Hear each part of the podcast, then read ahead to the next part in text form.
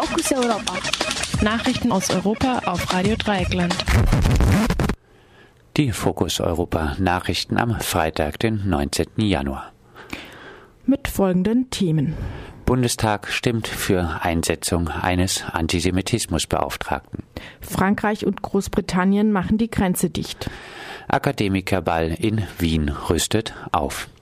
Der Bundestag hat am gestrigen Donnerstag für die Einsetzung eines bzw. einer Antisemitismusbeauftragten gestimmt.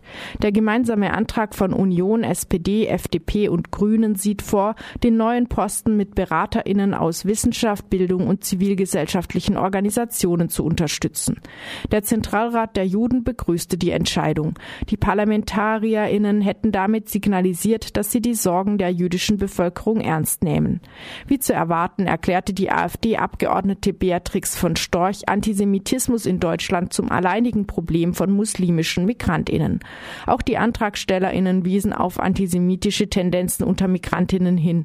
Die SPD-Politikerin Kerstin Griese betonte allerdings, dass 90 Prozent der antisemitischen Straftaten nach wie vor von rechts kämen, während Katrin Göring-Eckardt von den Grünen kritisierte, Björn Höcke und sein Mahnmal der Schande seien immer noch Mitglied der AfD. Das Papier enthält gleichzeitig auch eine Forderung, antisemitische Vorfälle bei Migrantinnen besonders schwerwiegendes Ausweisungsinteresse zu, zu werten. Bei einem Treffen zwischen der britischen Premierministerin Theresa May und dem französischen Präsidenten Emmanuel Macron haben sich beide auf die Aufrüstung der gemeinsamen Grenze geeinigt. May versprach Macron rund 50 Millionen Euro für die sogenannte Sicherung der Grenze am Eurotunnel nahe der Hafenstadt Calais. Mit dem Geld sollen Zäune, Kameraüberwachung und Infrarottechnologie gekauft werden, um die dort auf eine Weiterreise nach Großbritannien wartenden Flüchtlinge aufzuhalten. 2016 hat es mehr als 56.000 illegale Versuche des Grenzübertritts gegeben, die aufgehalten werden konnten. Die neuen Investitionen machen die Grenzen Großbritanniens noch sicherer, erklärte May.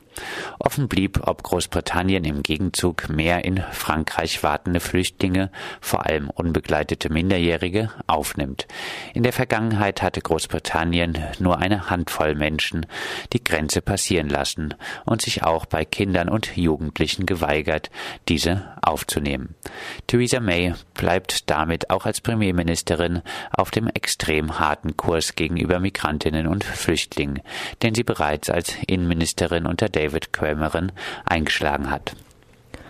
Für den nächste Woche stattfindenden Akademikerball in Wien rüsten die VeranstalterInnen mit Technik auf. So soll unter anderem an der Hofburg, dem Veranstaltungsort, eine Gesichtserkennungssoftware zum Einsatz kommen, um Protestierende besser identifizieren zu können. Zum Akademikerball versammeln sich jedes Jahr die Eliten der rechtskonservativen Kreise Österreichs. Darunter sind Mitglieder von Burschenschaften, der FPÖ, aber auch Hochschulrektoren und Rechtsextreme. Dieses Jahr habe man deutlich mehr Tickets verkauft als im Jahr zuvor, erklärte der Veranstalter. Grund für die Aufrüstung sei der Hinweis der Polizei, die mit großen Protesten gegen den Akademikerball am 26. Januar rechnet. Auch im Ausland, insbesondere in Deutschland, Italien, der Slowakei, Tschechien und Ungarn, sei für die Protestaktionen mobilisiert organisiert worden, heißt es dort. Zudem ist eine Aktion der satirischen Burschenschaft Hysteria angekündigt, die ankündigt, Zitat, auch die Mitternachtseinlage wird von der Hysteria gestaltet. Die österreichische Polizei und Justiz haben in den vergangenen Jahren die Proteste gegen den Akademikerball immer wieder kriminalisiert und vermeintliche ausländische GewalttäterInnen in den Fokus genommen. Bekanntester Fall ist der eines deutschen Studenten, der wegen des angeblichen Umwerfens eines Mülleimers zu einer Freiheitsstrafe verurteilt wurde. Und das waren sie, die Fokus Europa Nachrichten vom Freitag, den 19. Januar, zur Verfügung gestellt von unserer Kollegin Pia.